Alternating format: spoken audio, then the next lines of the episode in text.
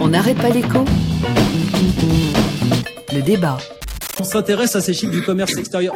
7 février 2017. Et ils nous disent quoi? C'est qu'après 4 ans de baisse, bah, le déficit du commerce extérieur a commencé à se creuser 48 milliards. Le déficit commercial de la France est reparti à la hausse l'an dernier. Guillaume Chevrolier, député LR. Encore une mauvaise nouvelle économique. 8 février 2017. D'autant plus que nos voisins européens, eux, ont su réagir, comme l'Espagne, ou l'Allemagne, dont l'excédent commercial a atteint 234 milliards d'euros. Je pense qu'il y a plusieurs aspects. Mathias Feckel. Il y a des aspects culturels, on est moins spontanément tourné euh, vers l'extérieur. Ministre du Commerce extérieur. On a, par rapport à l'Allemagne aussi, euh, cette strate d'entreprises de taille intermédiaire, le fameux Mittelstand allemand qui manque. 6 mars 2016. Et c'est tout le travail qui est engagé aujourd'hui pour euh, aider les PME. L'Allemagne fait mieux. Pascal Canfin. Mais la seule chose que l'Allemagne ne peut pas exporter, directeur général de WWF France, c'est son modèle. 12 septembre 2016. Par définition, ce n'est pas reproductible. Vous ne pouvez pas avoir plusieurs pays au monde qui réalisent le premier excédent du monde. Ça n'a aucun sens d'un point de vue purement mathématique. Bah, ça signifie qu'à ce moment-là, devenant un lander allemand, ce sera plus simple. Ah oui. Jean-Louis Beffa. Je considère qu'un pays PDG de Saint-Gobain qui systématiquement n'a pas une balance commerciale positive 9 décembre 2016 et ne considère pas que c'est un objectif politique important s'affaiblit politiquement considérablement. On n'a pas le droit de faire des excédents au-delà d'une certaine proportion. Jean-Luc Mélenchon. Parce que si on fait des excédents au-dessus d'une certaine proportion, ça veut dire qu'on le fait au détriment de tous les autres. Candidat à la présidentielle, la France insoumise. C'est ça que font les Allemands. 17 janvier 2017.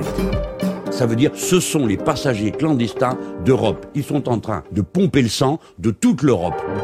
L'Allemagne concentre à elle seule la quasi-intégralité des excédents de la zone euro. Olivier Passé, analyste chez Xerfi. Cette situation complique inévitablement la tâche de ses partenaires. 16 novembre 2016.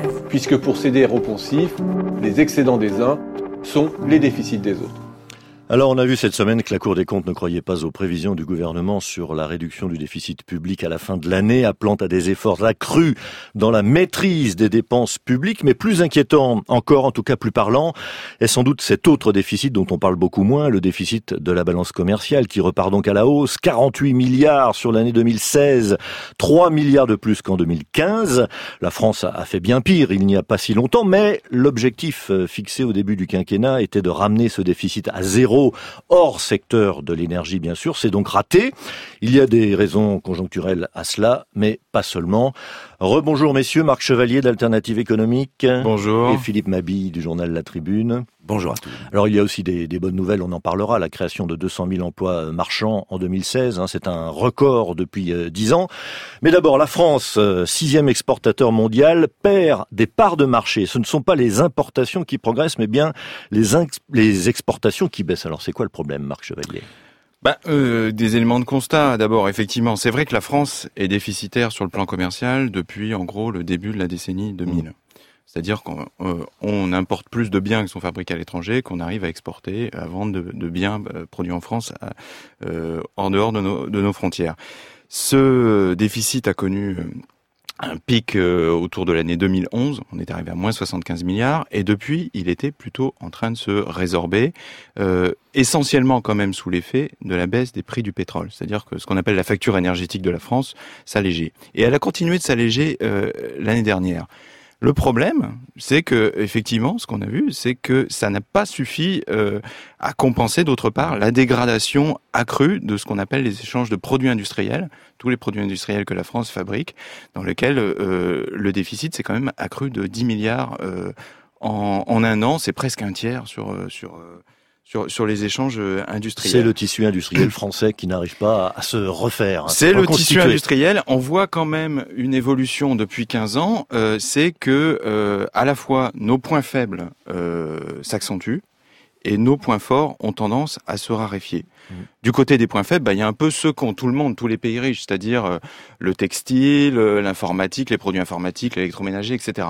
Tout ça, on continue d'être de plus en plus déficitaire, mais on n'est pas les seuls. Mmh. Euh, il y a aussi le cœur de l'industrie française, souvent, mais qui est, assez méconnu. C'est ce qu'on appelle les biens intermédiaires, c'est-à-dire le caoutchouc, le verre, euh, euh, tous ces produits qu'on utilise pour fabriquer d'autres biens, d'autres produits, qui il y a 15 ans étaient à peu près à l'équilibre, voire légèrement excédentaires, qui eux sont vraiment passés dans le rouge. Et puis il y a par exemple le cas de l'automobile. L'automobile, il il y a au début de la décennie 2000, c'était 10 milliards d'excédents pour la balance commerciale. Aujourd'hui, on est de 10 milliards dans le rouge. Mmh. Alors là, très clairement, si on prend le cas de l'automobile, c'est aussi la, la, conséquence de choix de localisation de sites d'activité de la part des constructeurs français, c'est-à-dire que de délocalisation. Vous voilà, dire. de délocalisation. Mathias Fekel, le, secrétaire d'État ouais. au commerce, l'a dit d'ailleurs. On fait mis en cause les constructeurs. On fait assembler des, des véhicules au, enfin en Europe centrale, euh, en Turquie, au Maghreb, quitte à les réimporter ensuite sur le sur le sur le dans l'Hexagone, ce qui ce qui crée le déficit.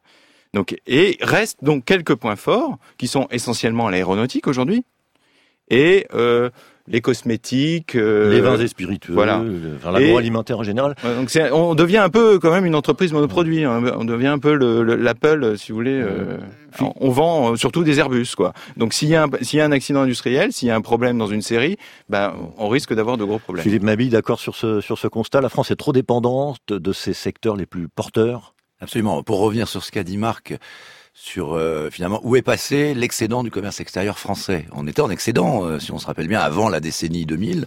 En fait, on est en déficit, je crois, exactement depuis 2003, donc l'année euh, où euh, la droite est revenue au pouvoir avec euh, Chirac. avant, donc. C'est lié, ça? bah, On peut se poser la question, effectivement, parce que est-ce qu'on a agi pour justement à temps pour résoudre ce problème. Mais je vais y revenir. Euh, ce qui c'est où est passé l'excellent commerce extérieur français Il est passé dans les comptes du CAC 40. Euh, en gros, voilà. Euh, on a aujourd'hui quasiment, on doit avoir 20 groupes du CAC 40 placés dans les 500 premières entreprises mondiales. On a très clairement eu une stratégie de mondialisation à outrance, bien plus que l'Allemagne d'ailleurs, qui a eu une stratégie peut-être de ce point de vue-là plus nationaliste, on dirait aujourd'hui euh, à, la Trump, euh, et on a euh, vu effectivement nos excédents non seulement se, se, se, réduire, mais même s'effacer et s'inverser, et, et, et c'est fragilisé par le fait qu'effectivement il y a une facture pétrolière, puisqu'on dépend quand même aussi de, de, de, cet élément. si on regarde maintenant la situation du point de vue financier pour pour la France, parce que est-ce que c'est grave, on pourrait dire, mmh. les États-Unis vivent avec les twin déficits depuis très longtemps, mais les États-Unis ils ont le dollar, donc effectivement ça leur permet euh, finalement, avec ces twin déficits, euh, d'importer des capitaux et de, de, se retrouver, de se faire financer par le reste du monde. On a l'euro. Euh, nous, on a l'euro, sauf que le, le, système ne marche plus. L'euro, on le voit bien, bénéficie principalement à l'Allemagne qui a une spécialisation exportatrice extrêmement forte, notamment dans les machines-outils. Quelle a été la stratégie de l'Allemagne? Elle a consisté à fabriquer les usines du reste du monde, c'est-à-dire les usines où derrière, euh, notamment en Chine, euh, où derrière les groupes européens, français y compris, ont été délocalisés leur production. Donc ça, ça a très bien marché pour l'Allemagne sur euh, une quinzaine d'années.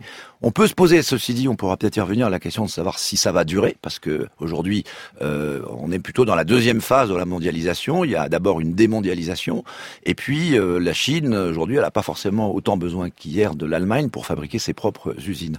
Mais si on revient sur les aspects financiers pour la France, ça veut dire qu'on est dépendant, effectivement. On est obligé d'importer euh, des capitaux, et euh, comme on a aussi un déficit budgétaire qui est assez lourd, qui est moins lourd que ce qu'il a été, mais il est quand même, euh, si on regarde à l'égard de la zone euro, on est un seuls pays à être encore au-dessus de 3%.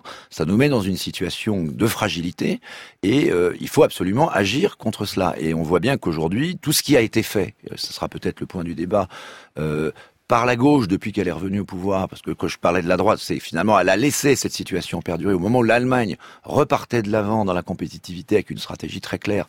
Nous, on peut dire en gros, on n'a pas eu de stratégie. Et euh, quand on a commencé à agir, c'est-à-dire avec la création du crédit d'impôt compétitivité compétitivité emploi certes décrié, mais qui était une forme de réponse, en gros, restaurer les marges des entreprises pour leur permettre de euh, retrouver euh, de la compétitivité prix. Elles ont été restaurées. Ça a marché, oui. ça a marché, les marges se sont restaurées, mais c'est très très lent. C'est très très lent. Et par ailleurs, comme le disait Marc, on n'a pas forcément la structure industrielle en France qui permet de repartir très euh, fortement euh, dans une stratégie de conquête des marchés. Alors qu'aurait-il fallu faire, Marc Chevalier, qui n'a pas été fait bah, déjà, il faudrait peut-être examiner pourquoi ça n'a pas fonctionné, en fait, finalement, cette, euh, cette politique. En gros, à travers le CICE et le pacte de responsabilité, on a redonné cette année, ça va aboutir à donner euh, 41 milliards d'euros euh, aux entreprises. Euh, il y a eu des, premières évaluations qui ont été, faites par le comité de suivi du CICE et qui montrent que l'objectif de cette politique, c'était quand même de redonner des marges aux entreprises pour qu'elles euh, embauchent, pour qu'elles euh, investissent mmh. et qu'elles euh, enfin qu'elles fassent de la R&D et qu'elles montent en gamme ou qu'elles baissent leur prix pour pouvoir regagner aussi des, des parts de marché à l'international. On s'aperçoit que finalement rien de tout ça n'a eu lieu hormis le fait que effectivement les marges des entreprises ont été reconstituées. Euh, sur le front de l'emploi, constate euh, qu'en gros, ça aboutit à la création de 50 à 100 000 emplois environ, ce qui fait très très cher si on rapporte au, coût de l'emploi. C'est la politique de l'emploi la plus chère de toute l'histoire bah, de France. Je, hein. parlais tout à l'heure des chiffres marchands, 200 000 postes créés en 2016. Pour la ministre du Travail, c'est grâce au pacte de responsabilité et au CICE. Bah ça, il faudra attendre les évaluations pour être... Oui, entre autres, oui, il faudra, faudra attendre les, les, évaluations de, euh, des, des, des, euh, de, de, ces politiques pour en être sûr. Mais pour le moment, ce qu'on sait, c'est qu'en gros, il y a eu 50 000 à 100 000 emplois créés euh, grâce euh, au CICE, que ça fait un coût euh, individuel de 200 000 à 400 000 euros par emploi c'est quand même très très cher. Et une aide à l'embauche pour les PME aussi. Et alors, et les 35 heures, par comparaison, qui ont été très décriées, le coût, le, le coût de l'emploi, c'était 12 800 euros si on avait dû euh, créer, enfin avec cette avec cette somme-là, on aurait pu créer euh, en gros euh, 3 millions d'emplois. 3 millions d'emplois, c'est ce qu'aurait dû on aurait dû créer grâce aux 40 milliards du, CICE. On en est très très loin. Pourquoi ça n'a pas marché? D'abord, et ça, explique en creux ce qu'il faudrait faire. D'abord, il y a eu un défaut de ciblage. Euh, au début, c'était une mesure qui avait été pensée, euh, qui était poussée en avant par Louis Gallois pour euh, redonner euh, de la compétitivité à l'industrie, donc qui était destinée à l'industrie. Dans la pratique, euh, au fond, on a arrosé très très largement, toutes les entreprises ont pu en bénéficier, et au fond, si on regarde toutes les sommes, euh, les sommes dans leur globalité qui ont été redonnées aux entreprises par le CICE, on voit que l'industrie a reçu autant que le commerce, que la grande distribution. C'est-à-dire que un secteur qui est exposé à la concurrence internationale a reçu autant qu'un secteur qui n'y est pas, qui est plutôt abrité, etc. Alors qu'en plus, le commerce pèse moins lourd dans l'économie que... Euh, que, que, Donc que mieux, l'industrie. mieux sélectionner les bénéficiaires, c'est ce que Il fallait mieux sélectionner les, les, les Oui. bénéficiaires. Oui. Euh, le deuxième problème, c'était euh, il n'y a pas eu de contrepartie demandée aux entreprises.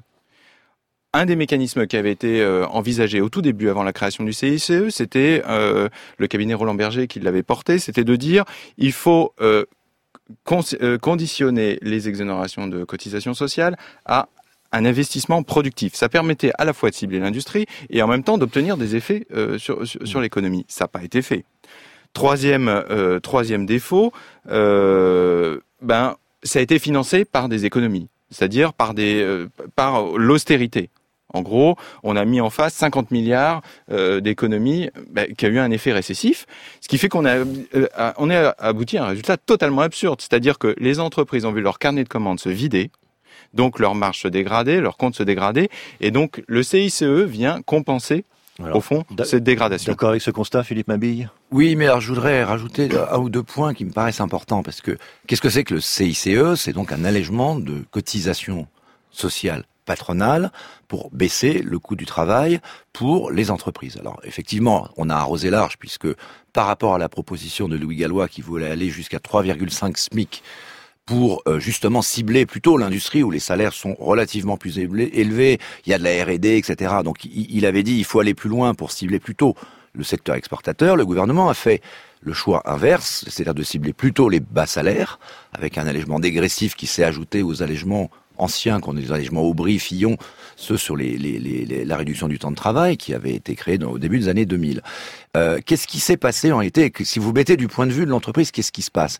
Vous recevez le CICE déjà un an plus tard, parce que c'est quand même une usine à gaz extrêmement compliquée. Pouvez l'intégrer dans vos prévisions de trésorerie. Il y a eu des mécanismes euh, par la BPI qui permettaient de le toucher plus rapidement. Mais déjà, en plus, c'est monté en charge progressivement. Donc il y a eu un problème d'effet retard euh, plutôt qu'un un effet massif sur l'allègement de charge. Deuxième chose, qu'est-ce qui s'est passé? Au lieu que cela serve effectivement d'abord au secteur exportateur et deux à la création d'emplois, et je suis assez d'accord avec ce qui a été dit sur c'est la création d'emplois la plus chère de l'histoire de France, c'est que ce qui s'est passé, c'est qu'il y a eu une concurrence interne entre les entreprises en France. Quand euh, vous êtes dans la vraie vie, qu'est-ce qui se passe? Vous savez que votre euh, client va recevoir le CICE, qu'est-ce que vous lui dites? Bah, Vous lui dites, vous allez mettre ça dans les prix. Et donc, ce qui s'est passé, c'est qu'il y a eu une, notamment dans, dans un certain nombre de secteurs, euh, le, le, CICE, en fait, on a, on a arrosé le sable. Le CICE a été, s'est évaporé dans les politiques de concurrence et de prix euh, des entreprises françaises entre elles, pour une grande partie. Alors, sauf pour, et c'est là peut-être qu'on pourra en arriver au point important, c'est comme comment, comment sortir de ce dilemme sur le commerce extérieur, sauf pour les entreprises qui ont choisi de l'investir immédiatement. Il y a un certain nombre d'entreprises qui ont investi pendant la période. La façon de redresser le commerce extérieur, c'est de remonter en compétitivité prix, certes, mais surtout en compétitivité, ce qu'on appelle hors prix, c'est-à-dire innover, monter en gamme. Et ça, c'est tout ce que, malheureusement, on l'a vu pour le secteur automobile, euh, on, on, a peut-être raté en France au cours de la mmh. dernière décennie. Le seul secteur qui l'a réussi, je dire la seule filière qui l'a bien réussi, c'est la filière aéronautique, qui est d'ailleurs la filière qui contribue le plus en termes de, de vente aujourd'hui au commerce extérieur, mais ce n'est pas suffisant. En un mot, euh, Marc Chevalier, il ne reste pas beaucoup de temps. Comment doper les exportations? Bah, il faut effectivement avoir une politique de qualité, on l'a dit, mais aussi une politique de qualité du travail. C'est-à-dire ce qui fait la qualité des produits, c'est aussi la qualité de la formation des mmh. salariés. Or, c'est la grande oubliée de toutes ces, de tous ces, de tous ces plans, de toutes ces politiques depuis des années. Et il faut des robots. il faut des si robots. vous regardez en Allemagne, il y a, mmh. je crois, mmh. en Allemagne, 150 000 robots. Ils sont proches du plein emploi. Il faut pas les taxer. On en a 35 000. Il faut pas les non, taxer. Il faut pas, les taxer. Il faut pas les taxer. Non, non.